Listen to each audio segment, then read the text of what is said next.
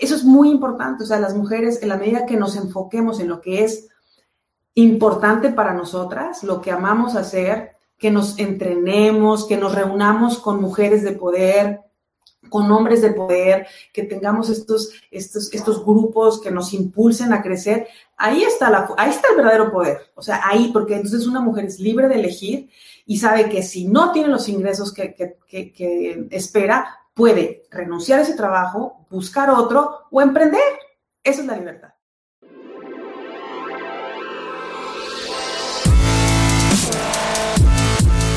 Bienvenidos, Injodibles. Hola, soy Víctor Vargas, coach de vida y alto desempeño, conferencista y empresario. Y en cada episodio te presentaré personas o mensajes injodibles para inspirarte a revelar y expandir los límites de tu mente, tu corazón y tu espíritu. Gracias por acompañarme a conectar y a elevar la vibración. ¡Comenzamos!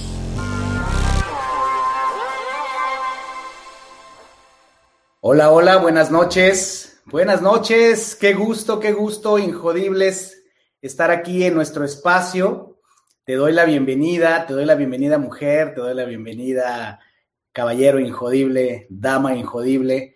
Y en esta semana, una semana especial, una semana que yo considero importante por muchas razones, ya platicaré también, eh, quiero tener este diálogo con ustedes, ¿Qué es, relevante esta semana, eh, más allá de lo que signifique para cada quien, el 8 de marzo, Día Internacional de la Mujer.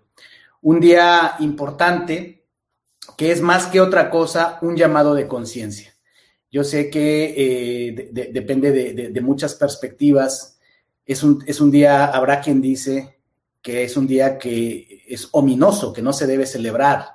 Es un día que hay quien dice que nos ayuda a mantener una, una conciencia acerca de ese tema tan importante como sociedad, como individuos, a nivel incluso mundial, que es eh, cuál es nuestro avance, dónde estamos parados en el tema de eh, los géneros, en el tema de la equidad de géneros.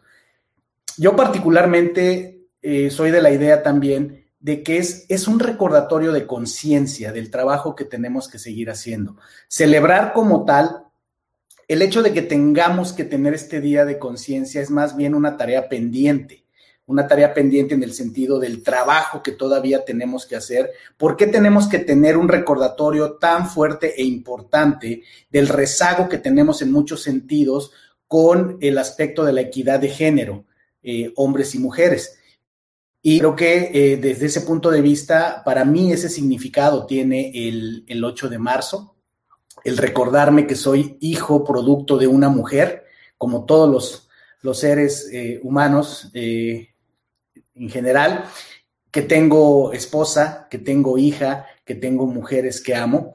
Y eh, en mi caso particular, eh, mi, percepción es eh, que en realidad el tema es mucho más profundo. En realidad, cuando nos quedamos solamente en la superficie del tema de lo que significa ser mujer, y, y no lo estoy minimizando, por supuesto que tenemos una agenda muy importante que trabajar en todos los niveles del quehacer humano, de la conciencia humana, pero cuando yo digo ir, ir más profundos es porque, en mi opinión, en mi concepción personal, el asunto es que nos quedamos un poco en la superficie sin que deje de ser importante el cuando solamente nos fijamos en este envase, en cuando el tema de géneros y de equidad de géneros eh, se queda mucho en el porque naciste con un pene eres hombre, porque naciste con una vagina eres mujer y pues sabemos que socialmente cuánto eso pues significa, ¿no? Eh, ejemplos y manifestaciones de, dónde, hacia dónde tenemos que avanzar. Probablemente algunas de las personas que estén en otras redes sociales como LinkedIn hayan notado que eh, empieza a difundirse eh, esta práctica de poner pronombres en los títulos. sobre todo en el extranjero te das cuenta que empieza a haber personas del, sexo masculino que se, se, agregan al nombre entre paréntesis he, him, ¿no? O she, her. Y eh, me parece una práctica interesante que es también otra manifestación de, por ejemplo, el tema transgénero. No me voy a meter allá, eh, pero es importante saberlo, cómo en el mundo vamos avanzando en agendas donde no solo se limita el problema solamente de eh, las situaciones que tenemos con las mujeres, la violencia con las mujeres, el rezago, por ejemplo, en, la equidad, en el trabajo, en la paga con las mujeres, sino es un problema que trasciende eh, lo que conocemos por género. Eso lo veíamos en LinkedIn. Eh, hace un par de años estuve en la conferencia Responsive en Nueva York eh, trabajando hombro con hombro con los organizadores y viví la experiencia de eh, en este lugar, en este recinto, en las oficinas de Sapos, durante los días de, las, de la conferencia, los baños se volvieron baños neutrales. ¿Qué quiere decir? Y que varias empresas lo están, eh, organizaciones lo están experimentando, lo están piloteando, es baños que ya no tienen género, al cual entran por igual hombres y mujeres igual tienen mijitorios, igual tienen eh, excusados, y ves a hombres y mujeres entrar. Y caray, o sea, sí, te dice, bueno, si vamos a hablar de, igualdad, de, somos iguales, eh, debo confesar que fue una experiencia interesante, ¿no? Este, eh, estar hombres y mujeres lavándonos las manos unos al lado del otro, después de que uno viene saliendo del mejitorio y otro viene saliendo del excusado, pero suena loco, yo lo sé, eh, pero después hace sentido, ¿no? Y, leía, por ejemplo, reportes recientes de, cómo se analiza el hecho de que entre los 70s y 80s la agenda del avance en la equidad de géneros tuvo un, pues un, camino mucho más acelerado y que en los 90s empezó a disminuir y en los 2000 de verdad es que se ha atorado. ¿No? Se, le llama un estancamiento. Entonces, hay un trabajo muy, muy importante y yo desde mi grano de arena que puedo aportar, pero con toda la pasión, en, este podcast, en Injodible, eh, desde mi tribuna, pues siempre me ha interesado entrevistar mujeres eh, que vienen precisamente a recordarnos, a despertarnos.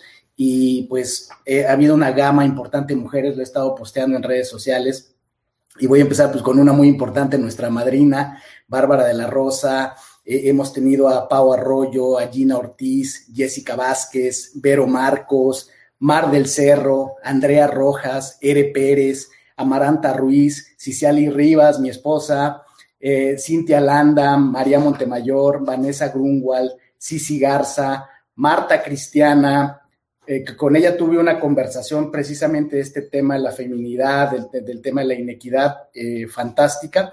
Coral Muyáez, Lorena Villarreal, Valeria Vera, eh, María Cervantes, Carmen Treviño, Lina Holzman, Maurín Terán y algunas más que ya están grabadas y que vienen, ¿no? Solo por mencionar algunas.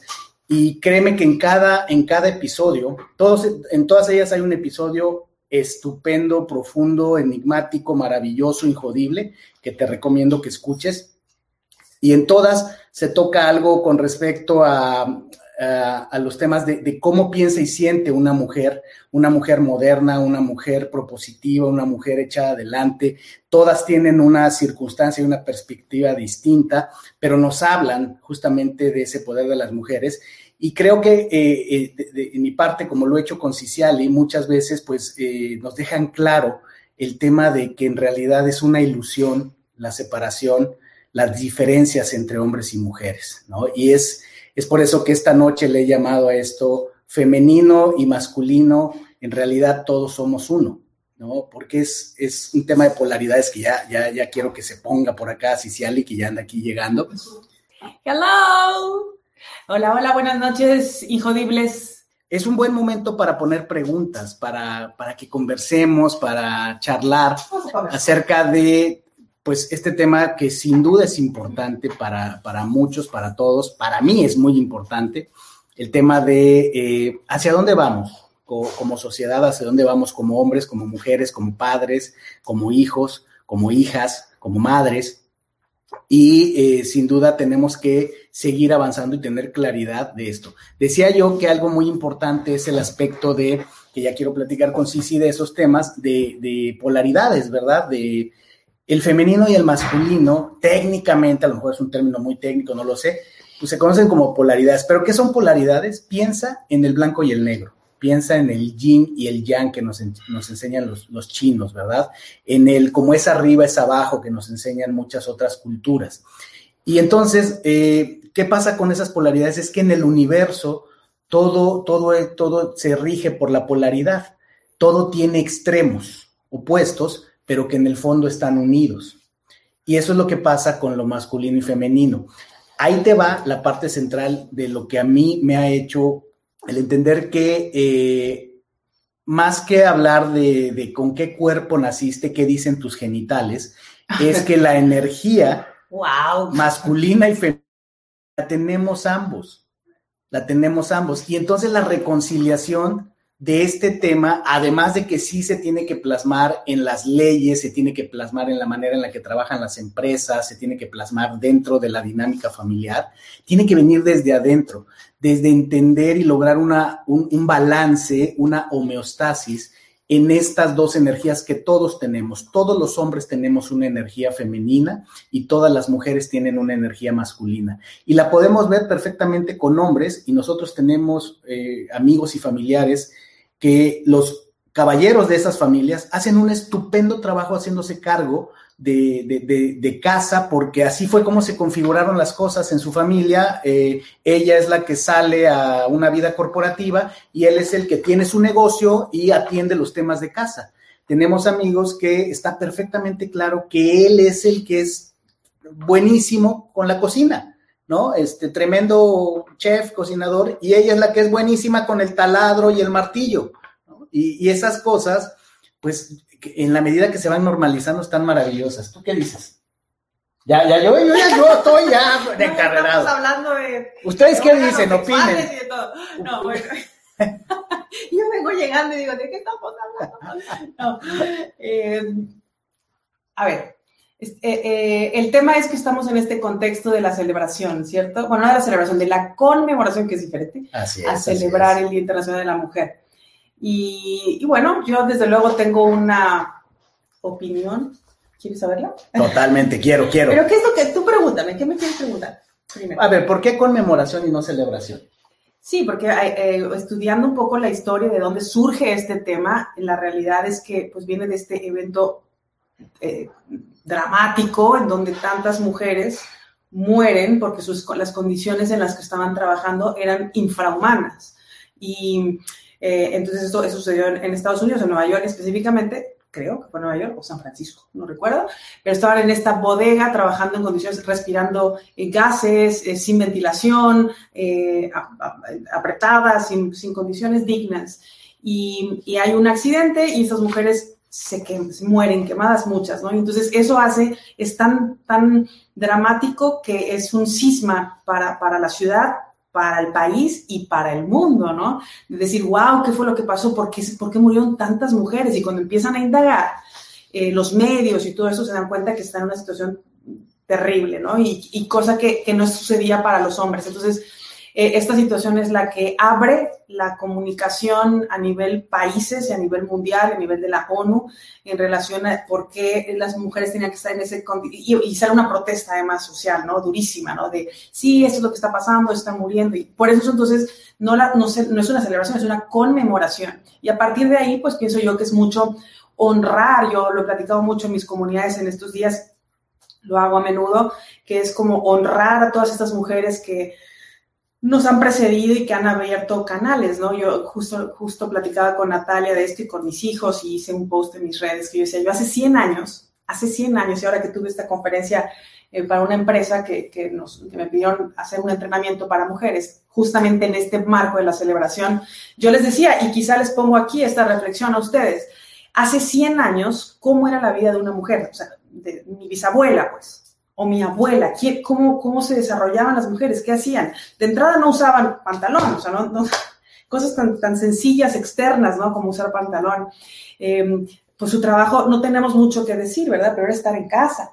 No es que estar en casa, o sea, no es que esté bien o mal, simplemente era, no tenían opción, era, no era por elección, era porque así era. Entonces, wow, cuando veo hace 100 años, o sea, en, el, en 1921, 1921, cómo vivían las mujeres. Entonces, 100 años después, hoy estamos aquí, estoy parada aquí junto a Víctor, con, transmitiendo eh, este, en línea, con pantalones, tengo un trabajo desde mi casa, emprendiendo. Entonces, wow, ahí es donde yo sí creo que como sociedad vale la pena voltear hacia atrás y apreciar todo lo que ha pasado, porque esa es una, esa es una realidad, ¿no? Venimos de una... Todavía no logro que use el taladro y el martillo que le he dicho que a mí me choca, pero ahí la llevo, ya, ya pronto la convenceré.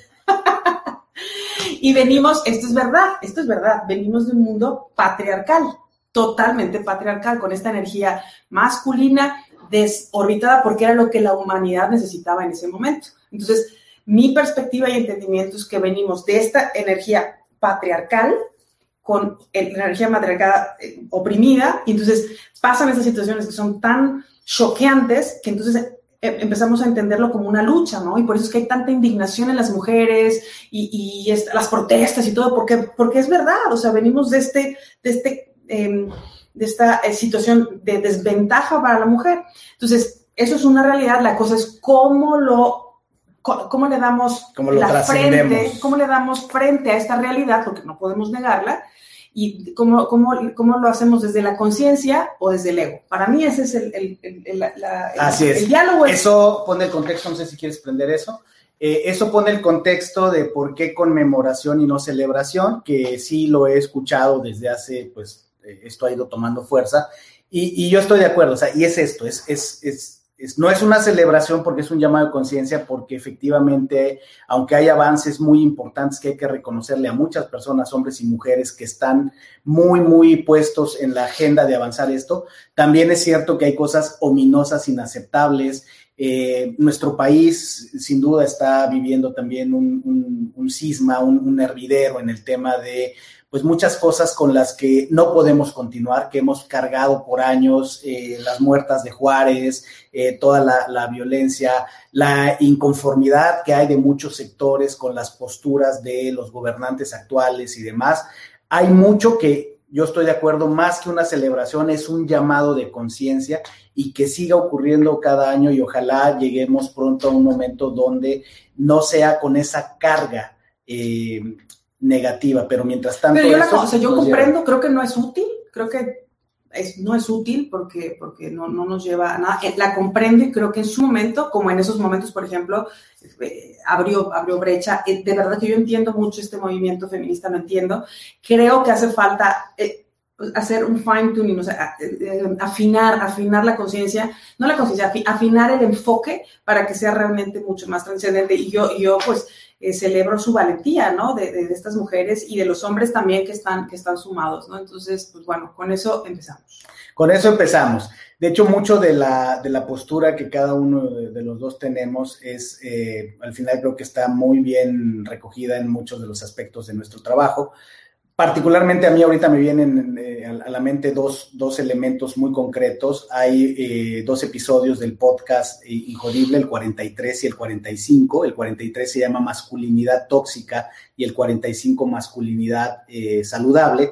Y no, no se puede hablar de masculinidad sin hablar de feminidad, ¿verdad? Entonces ahí hablo mucho a profundidad de, este tema, ¿no? Me voy a aspectos también de eh, qué, qué, es lo que se ha profundizado en el estudio que viene desde qué está en nuestra mente, nuestros arquetipos y ese tipo de, de, elementos que hacen que muchas veces nuestras reacciones son inconscientes, pero son inconscientes en el colectivo, ¿no? desde que nuestros abuelos, tatarabuelos. Entonces, hay mucho eh, de qué hablar y pues también es una decisión en qué nos enfocamos, ¿verdad? Sin dejar de ver las cosas importantes que tienen que disminuirse, dejar de ocurrir, pero también destacar todo aquello importante en lo que hemos avanzado. ¿Qué te parece que vamos hacia allá? Yo platicaba de, parejas, por ejemplo, eh, decía yo, ¿no? De cómo se distribuyen las, las tareas en casa tú que trabajas eh, tanto, con, tanto con hombres como mujeres, pero que tienes un diálogo tan, tan bonito, tan intenso con mujeres, ¿qué, qué, qué estás observando en, en, los grupos que, que, manejas? Bueno, yo tengo la fortuna de atraer a mujeres em, curiosas, ¿no? A mujeres eh, que están despertando, a mujeres despiertas, ¿no? Que quieren que, conectan con este mensaje del amor, de la conciencia y de la paz.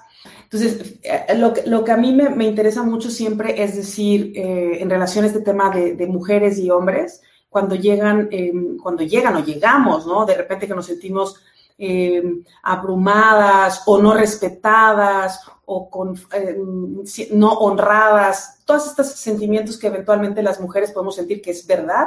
Eh, yo digo, está todo bien con ese sentimiento, eh, con, esa, con esa situación. El punto es cómo nos movemos a un lugar proactivo, o sea, cómo nos movemos de ahí. Porque cuando las mujeres, nos, los, los hombres también, pero cuando las mujeres nos quedamos con esta indignación, con esta rabia, con esta furia, lo que estamos haciendo es luchar.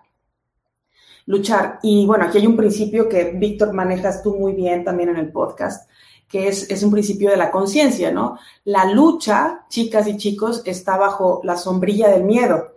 La lucha viene de esta energía de, de tener miedo y temor. Y desde mi perspectiva, lo que queremos hacer es conectar con la esencia y para eso no, no tenemos que luchar, ¿no? Desde desde el principio de la física cuántica, mientras más luchamos, le damos más poder a eso. Entonces, si queremos realmente transformar esta realidad para nosotras, para nuestras hijas y para nuestros hijos también. Yo también pienso en un mundo en donde con mi hijo Diego platicamos mucho esto y le digo, ¿tú qué piensas de las mujeres y el, las mujeres y el movimiento feminista? Y él me dice, mamá, no lo entiendo.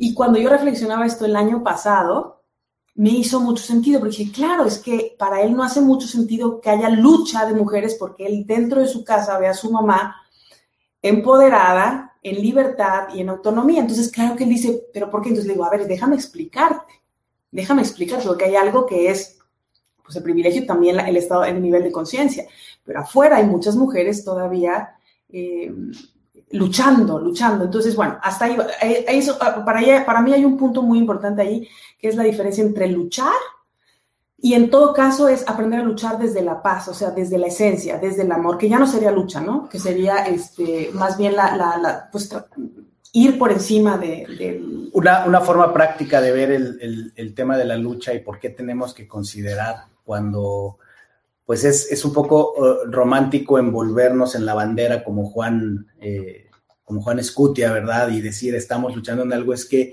nos volvemos eh, extremistas y, eso es también algo que hay que tener considerado, ¿no?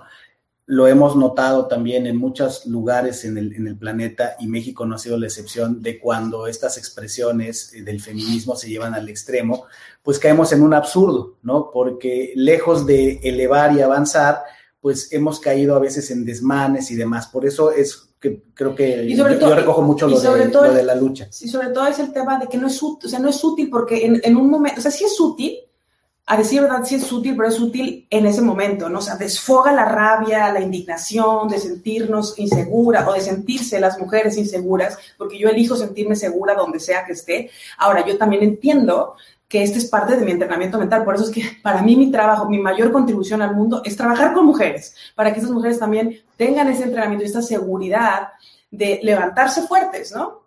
a ver, no levantarse fuertes, levantarse seguras. Pero también entiendo que no todas están ahí también. Y, Que no todas tienen la, la elección o no la tienen fácil y sencilla, porque parte también del trabajo de todos es hacernos sentir seguros unos a otros en, la medida en que nos hacemos responsables y todos en los diferentes niveles logremos ir haciendo ambientes más seguros para mm. todas las personas, hombres y mujeres, efectivamente eh, habrá mujeres que tengan menos necesidad de tomar eh, con fuerza una elección que de otra manera el entorno no les permite porque las oprime, porque no las valora de la misma manera. Esta, esta tarde eh, comía con, con mis hijos con Natalia y con Diego, eh, Javi estaba en, otro lugar y eh, me, llamó mucho la atención que Natalia se puso a reflexionar y decía, eh, dice, yo, yo voy a estudiar una carrera, dice, pero la verdad, dice, de una vez les digo, yo no voy a estudiar una maestría, no quiero estudiar una maestría y me dice, me dice, ¿tú qué opinas? Ah, no, sí estaba Javi, me acuerdo que ya, estaba Javi. Y Javi dice, no, pues yo, yo creo que yo sí voy a estudiar, si se puede, sí estudio una maestría. Este, y luego le preguntaron a Diego y Diego dijo, yo no sé, la verdad todavía no sé. me interesa ni no sé si mañana me voy a presentar a clase. Y entonces me pregunta, me pregunta Natalia. ah, porque además dijo algo así como, porque además como no sé si me voy a casar o no, este, pues no sé, ¿no? no ahorita creo que no quiero estudiar una maestría. Y me dice, ¿y tú, papi, tú estudiaste una maestría? Y le digo, sí, sí, en una maestría. Le digo, ¿pero quieren escuchar mi opinión? Sí, sí, sí. Y ya bueno, les digo, a ver, este, pues si yo estudié una, la verdad no me quejo, o sea, no, o sea, pero no es lo que yo les, les, a donde los llevaría. ¿No? Les decía, es, y qué padre, Nat, que, que, estés hablando de esto ahorita y lo estés viendo, porque depende qué quieras hacer. A lo mejor dices, en lugar de después de la carrera meterme de X o Y a X años a la maestría, quiero viajar, o les decía yo, o, o quisieran emprender. Yo en mi caso particular, la verdad es que, insisto, yo no digo que el emprendimiento es para todo mundo y que todo mundo debe soltar lo que está haciendo y irse a emprender. Eh, hombres y mujeres eh, pero lo que sí es que, bueno, pues la maestría, este, pues es algo que yo particularmente a lo mejor ese tiempo que le metí a la maestría me hubiera metido a emprender antes, ¿no? Pero bueno, la vida es como es y demás. Pero viene de una niñita que, por lo que estábamos está pensando diciendo, fuera de la caja. está pensando fuera de la caja, pero que tiene un entorno sin que seamos los mejores padres y demás, eh, hacemos nuestro mejor trabajo, nuestro mejor esfuerzo por ser los mejores padres para estos niños, pero eh, tiene que ver con lo que decía sí, o sea, ella está hablando desde una capacidad de elección que tiene, de que no se ve con una limitación y que dice, si quiero, porque es lo que estaba, eh, fue lo que a mí me llamó la atención, que dice, yo no sé si quiero o no ser una maestría, ya desde ahí está diciendo, tengo la opción, y es mi decisión, y es mi elección, ¿no? Entonces, pues, me pareció maravilloso. Increíble. Yo algo que les puedo compartir muy rápido con respecto a lo que veo desde la perspectiva con la que yo más trabajo, que es también mucho con empresas y con equipos, es este tema de, aunque se busca mucho avanzar, se ha, se ha, se ha, se ha hecho muy notorio de que hay empresas que realmente hacen esfuerzos, hacen campañas para apoyar eh, mucho la, la equidad de género y demás, pero la realidad es que hay, hay cosas de fondo que si no las cambian, no importa lo que hagan, va a ser lo mismo. ¿Y cuáles, por ejemplo? Culturas donde eh, no importa quién seas, se espera que trabajes 7 por 24. Se, espera que estés los fines de semana dándole durísimo y todo el mundo tiene eso de que es que en esta empresa, en este negocio es muy duro. Eso, por ejemplo, limita mucho la carrera de las mujeres porque hay estas ideas preconcebidas de que eh, las mujeres pues este, tienen que estar más cerca de la familia y entonces por eso pues ellas no pueden este, viajar tanto como se requiere para veces a los hombres wow. o, o, pues salir en la noche de casa y demás. Y la verdad es que lo, lo que es un hecho y hay mucha eh, gente que ha estado estudiando este fenómeno, que donde se nota una discrepancia que algo no está bien es cuando se dice, a ver, si ese fuera realmente el tema de porque la mujer está más cercana a la familia, ¿qué pasa con las mujeres que no tienen hijos? Que mi experiencia personal, o sea, las mujeres en el trabajo son sumamente dedicadas.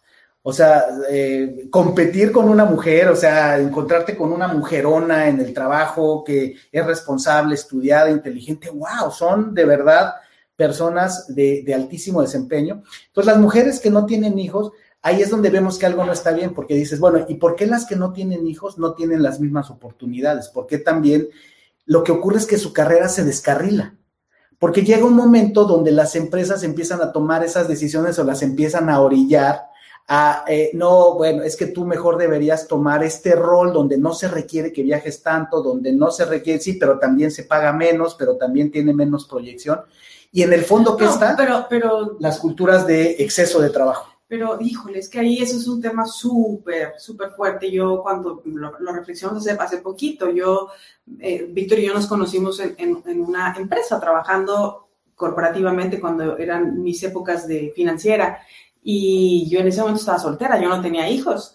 Y, yo era súper entregada a mi trabajo, amaba mi trabajo y creo que lo hacía con mucho interés y, y, y pues mucha disciplina y, y a los niños ayer, porque hemos estado platicando mucho de esto. Ahí vamos con esa pregunta que nos están poniendo en Facebook en un momentito. Sigue, sigue, por favor. Sí, y, y la realidad es que el trabajo que yo hacía era muy apreciado y mis compañeros que tenían el, digamos, organizacional, éramos, éramos gerentes los tres, yo tenía un sueldo menor que ellos. Y ahí no tenía hijos, ni tenía todavía considerado tener, pues sí tenía considerado, pero no en el corto plazo. Y llegó un momento en el que yo me di cuenta, en ese momento, aunque era una compañía aparentemente progresista y teníamos un jefe increíble al cual queríamos mucho, yo me di cuenta y dije, aquí pues simplemente no, no, esto es un techo de cristal, ¿no? Entonces, eh, con, y, con toda la Miren que yo tengo mi fuego, ¿eh? Y levanté la mano un montón de veces, pero no, ni siquiera, nunca jamás utilicé el, argumento de que por ser mujer me subieran o me bajaran de sueldo. Yo decía, estos son mis resultados, me dicen que me aprecian muchísimo, show me the money. Y no sucedió y entonces decidí, decidí, eh, decidimos renunciar y a partir de ahí mi vida cambió afortunadamente por elección y para siempre, ¿no? Y no, regresé nunca más a una empresa, construí la mía. y, y, esa es una realidad, o sea, esa es una realidad y ahí sí entiendo que hay un gran trabajo que hacer con, eh, a nivel individual, a nivel familiar, a nivel comunidad, empresarial, políticas públicas y un montón de cosas. Pero ahí vamos, ahí vamos. Es, yo siento que también hay cada vez más exposición, ¿no? Y, y debate y, debates interesantes. A ver, por acá eh, Maggie Lugo nos, nos escribe en Facebook y nos, eh, nos dice, hace poco comentabas que en 100 años las mujeres iban a igualar en puestos directivos a los hombres. ¿Por qué es esto? ¿Por tema de apertura de las empresas o por crianza? Uy, buenísima pregunta, Maggie. Y mira, precisamente de, lo que decía sí ahorita que comente ella. Finalmente, los dos, por nuestra experiencia de vida, por la filosofía con la que creamos a nuestros hijos, por lo que nos ha tocado imagínate. ver, eh, nos va a tocar. ambos, eh, pues tratamos de caminar lo que decimos. Y eh, pues a Maggie, Maggie tengo el gusto de conocerla, además participó en, la primera generación de Atleta de la Vida que concluyó hace un par de semanas donde fui muy cuidadoso y explícito en desde el nombre. Eh, le cambié el nombre de atleta ejecutivo a atletas de la vida precisamente para hacerlo neutral, para que no se entendiera que era para hombres. Le quité el, el atleta, sino atleta de la vida y dice con claridad para entrenamiento para mujeres y hombres de élite. Y cuando estaba yo eh, precisamente en la etapa de promover este, este entrenamiento, mencioné esto que dice Maggie. Eh, datos concretos. O sea, el Foro Económico Mundial, lo puedes odiar, lo puedes amar, la consultora global McKinsey, eh, juntos han generado información que, señala esto, que dicen ellos, sus estudios y análisis indican que la tendencia en la que estamos en este momento eh, establece que si seguimos así, a las mujeres les va a tomar 25 años emparejarse con los hombres en cuanto a oportunidades para puestos gerenciales en las empresas y les tomaría 100 años emparejarse con los hombres para puestos directivos. Y aunque hay avances, que hay que reconocerlos, sigue siendo una realidad de que la proporción de mujeres directoras generales de empresas grandes, globales, pues sigue siendo muy pequeña. Que el gap salarial, la, brecha, la diferencia de, de salarios que se pagan para las mismas posiciones, sigue siendo eso. Y Maggie pregunta, ¿es por apertura de las empresas o por crianza? La, la noticia no tan buena que tenemos ahí es que son las dos, son las dos, porque realmente al final del día las decisiones que toman las empresas, la conciencia de una empresa son sus líderes.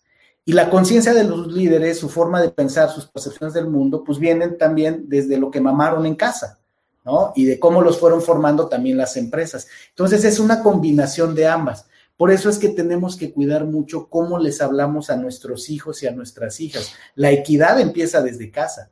Muchas veces desde casa, por amor, entre comillas, hacemos diferencias. El niño sí puede esto, pero la niña no, por eso pongo entre comillas. Eh, el niño puede, la niña no puede, eh, y entonces desde ahí, desde ahí empieza, ¿no? ¿Cómo ves mis comillas en el aire? Sí, no hay que aclararlo, ¿verdad? Porque si alguien, no si alguien está escuchando y no está viendo las comillas, no, eso no es amor, eso es pura ignorancia y eso es puro ego. Eso es puro ego de mamá, papá. Y saben que muchas veces las que hacen eso son las mujeres. Yo ahí sí, en mi trabajo con mujeres, lo puedo, o sea, lo sé.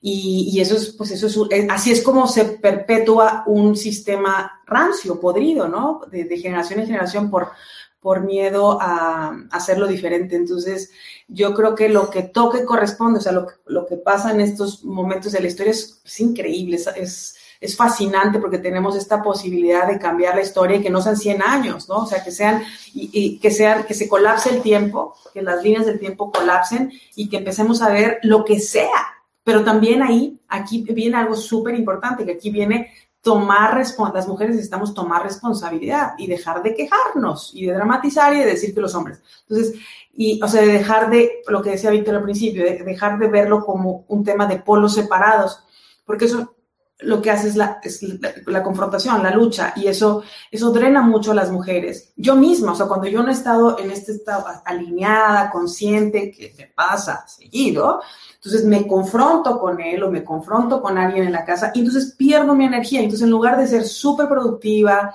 súper inspirada, súper clara, ¡bum! se va. Entonces, eso es muy importante. O sea, las mujeres, en la medida que nos enfoquemos en lo que es importante para nosotras, lo que amamos hacer, que nos entrenemos, que nos reunamos con mujeres de poder, con hombres de poder, que tengamos estos, estos, estos grupos que nos impulsen a crecer, ahí está, la, ahí está el verdadero poder. O sea, ahí, porque entonces una mujer es libre de elegir y sabe que si no tiene los ingresos que, que, que, espera, puede renunciar a ese trabajo, buscar otro o emprender. Esa es la libertad. O sea, para mí, sentirme atrapada es horrible. O sea, yo, yo, yo no puedo. Entonces, yo sí siento que no tengo salida me, me, tú no sabes, no, entonces yo, y no me pasa porque yo busco la salida.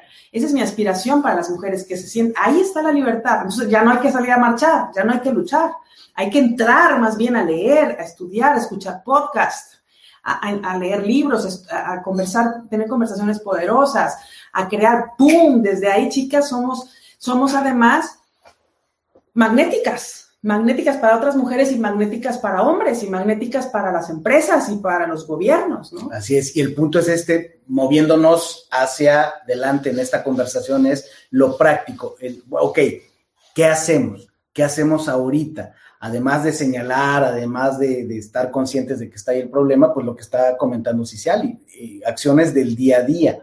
Todos, si queremos y nos comprometemos, podemos contribuir a avanzar esto con acciones pequeñas pero consistentes cada día, cada quien desde su capacidad, desde su nivel de compromiso y energía.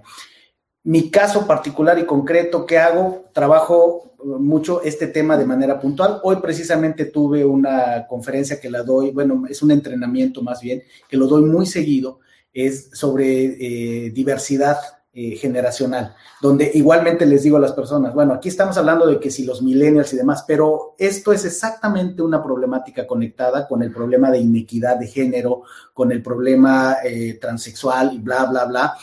Muy importante, desde ahí vamos. Eh, ¿Qué otra cosa hacemos? Y ahorita Ciciali les dice lo que ella está haciendo y algo que les quiere anunciar.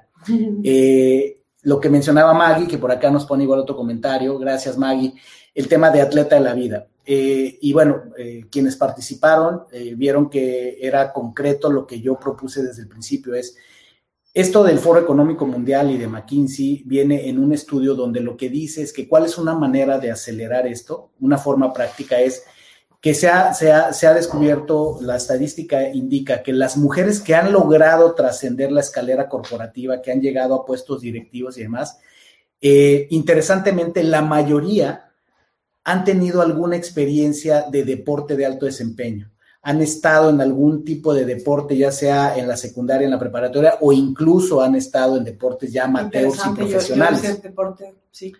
y tiene mucho que ver lo que dicen ellos es eh, el, darle, el darle a las mujeres esa experiencia del deporte, de la disciplina del deporte, es una manera práctica y muy mm, poderosa de emparejar los cartones. Y es bien cierto, o sea, yo también, de lo que yo recuerdo, las jefas que yo tuve de alto eh, nivel directivo en, empresas grandes, todas efectivamente tenían algún tipo, te contaban, te decían, no, en voleibol y yo estuve en la selección de no sé qué, y cuando yo vi eso me hizo todo el sentido. Por eso es que Atleta de la Vida va enfocado precisamente a que manejes tu energía. Una mujer que desarrolla y que además tiene un manejo adecuado de su energía, independientemente de que es la que se embaraza, de que tiene menstruación, de que es la que pare a los hijos. menstruación. Manejando su energía cualquier ser humano, puedes eh, efectivamente mantener un alto desempeño y mantenerte en el top con quien sea. Wow. ¿Tú qué andas haciendo por ahí? Me, me, me, gustó mucho ese, me, mucho, mucho, Me, me gustó mucho el tema de el deporte relacionado con, la, práctica profesional Es muy interesante. Voy a seguir reflexionando sobre esa idea.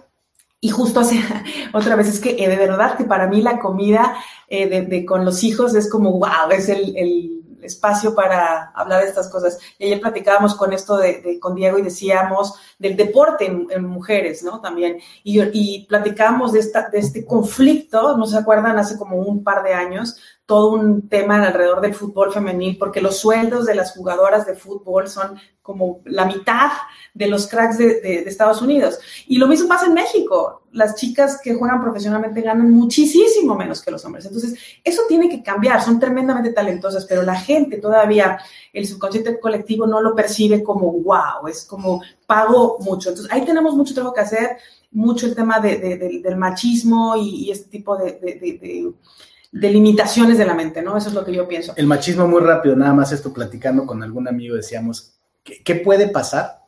Es que los hombres en el fondo tenemos miedo. En el, en el fondo tenemos miedo que las mujeres sean tan picudas y exitosas que nos dejen de querer y que nos eh, dejen de cuidar la familia y que dejen, y entonces por eso también ponemos tantas trabas a que no, no, la mujer mejor en casa, la mujer no sé qué en gran medida, pues es la raíz de todo mal generalmente es el miedo. Sí, ese es el que nos desconecta.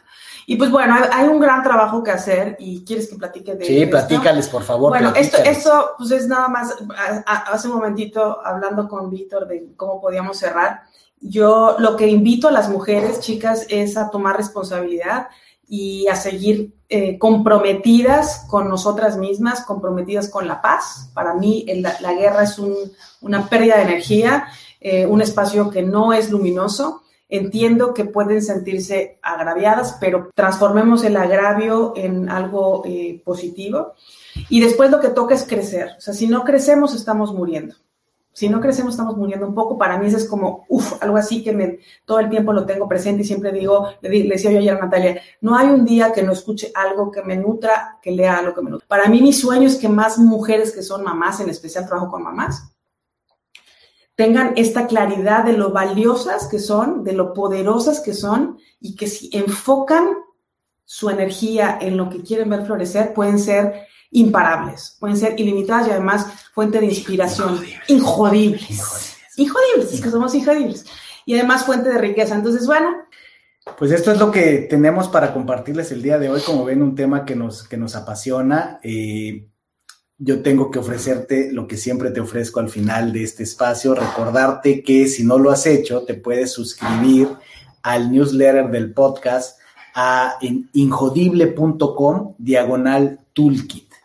Si no lo has hecho, vas a recibir un regalo, vas a recibir una meditación y vas a recibir dos ebooks muy profundos y poderosos, que son herramientas de vida acorde a lo que la gente que los ha descargado nos regala en sus testimonios y comentarios. Si es que si no lo has hecho, te invito a que lo hagas para que recibas notificaciones de eh, temas y eventos importantes de Injodible, como por ejemplo los episodios. Así es que, bueno, pues qué maravilla que anduviste por aquí. No, pues gracias por invitarme. Pues Llegué en safe. Chicas, vamos a, chicas y chicos, este es el momento, yo pienso, de integrarnos, de reconocer nuestro sagrado femenino, nuestro sagrado masculino y boom, ir para, para adelante. Los hombres tienen mucho que trabajar con su sagrado femenino y, bueno, pues ahí está, vamos a, vamos a seguir escuchando y trabajando en esto por lo pronto. Y bueno, que tengan muy buenas noches. Gracias por invitarme. Buenas noches, gracias a ti. Estén pendientes. Estamos planeando la segunda generación de atleta en la vida y ya lo importante y profunda que es.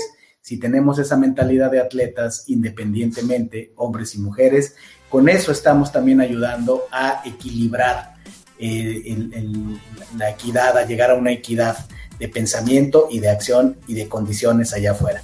Así es que, chao, chao, buenas noches. Muchísimas gracias a todas y a todos por acompañarnos. Gracias por haberme acompañado en un episodio más para moldear y forjar tu mentalidad injodible. Tenemos una cita con tu grandeza en el próximo episodio. Hasta entonces.